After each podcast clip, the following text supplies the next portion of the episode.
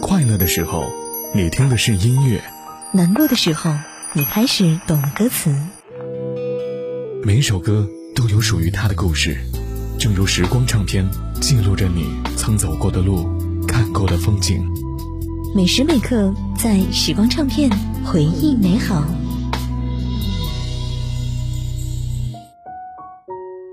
继续回到时光唱片，回忆美好。我是杜青。个人工作室成立之后，蔡依林发布了一张专辑。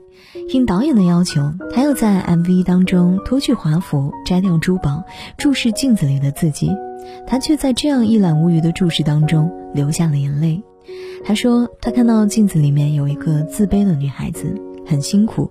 那一年她三十三岁，她想要停下来，去摸摸自己内心遍布的伤疤，问问自己到底是怎么了。”于是他开始读心理学相关的书籍，爬山、记日记、画画。那是扮演了多年的乖乖女和完美巨星角色的她第一次尝试丢掉一层层名为听话的枷锁，只是回归蔡依林自己。现在看来，那可以说是一场旷日持久的自救。她在这场自我拯救当中活了过来。意识到，原来自己的脆弱、苦痛以及愤怒、失落，都是应当被接纳的情绪，而曾为之整日自责和自虐的种种不完美，也是蔡依林独一无二的一部分。爱一个人需要缘分，你何苦让自己越陷越深？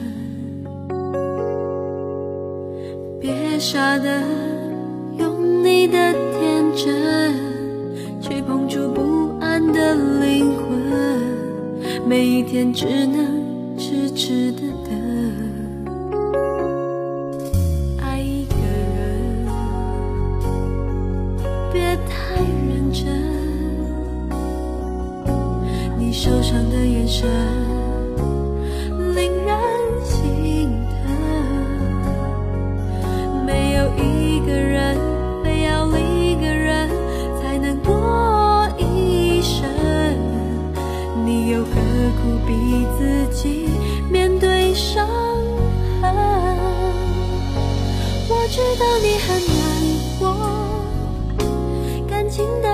不是真心就会有结果。别问怎么做，爱才能长久，这道理有一天